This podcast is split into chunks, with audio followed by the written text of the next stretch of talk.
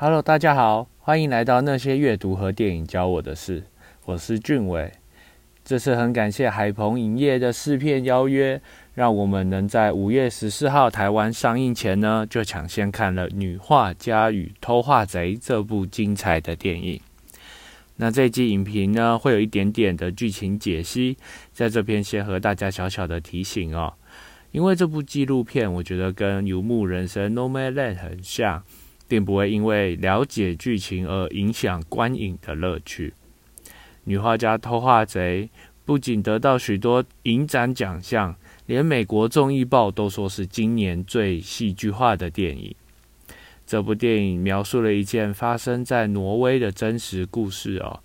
纪录片导演 Benjamin Lee 在二零一六年呢，因为一起窃盗案而开始跟拍创作。捷克画家 Barbara，我们称他为巴杰好了。他的两幅画作《天鹅之歌》与《克柔伊与艾玛》在挪威奥斯陆的诺贝尔一廊光天化日之下被人偷走。窃贼 Carl Bettiel，我们就称呼他叫阿贝好了。阿贝的犯案手法非常特别。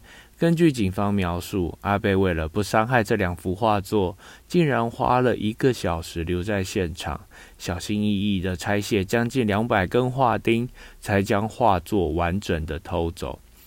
而偷画的动机是因为他们太美了啊，也让八姐相当感动。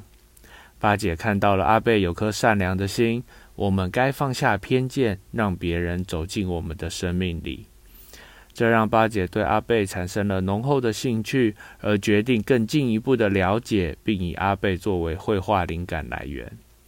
我觉得这部电影有很多值得探讨的议题哦，包括绘画的心路历程啊，遭受家暴与骚扰的经历，阿贝的童年创伤，像是毒品、自我否定、自信不足、矫正机关的规划、乐界所为何失能。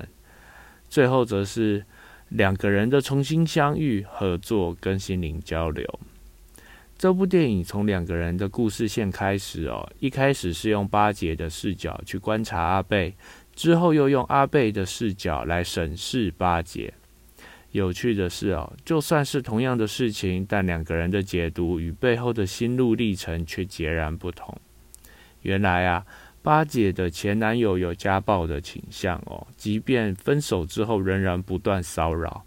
而阿贝的成长过程也相当坎坷，小时候曾经名列前茅，却因为毒品与帮派无法融入人群。这部耗时三年的纪录片相当精彩哦，运用了相当多的手持镜头，不稳定的画面相当有代入感哦，也印证了真实人生远比戏剧夸张这句话。我很喜欢电影最后八姐带给阿贝的惊喜。有时候事情要在适当的时候说，不然只会事倍功半、事与愿违，甚至把对方推入深渊。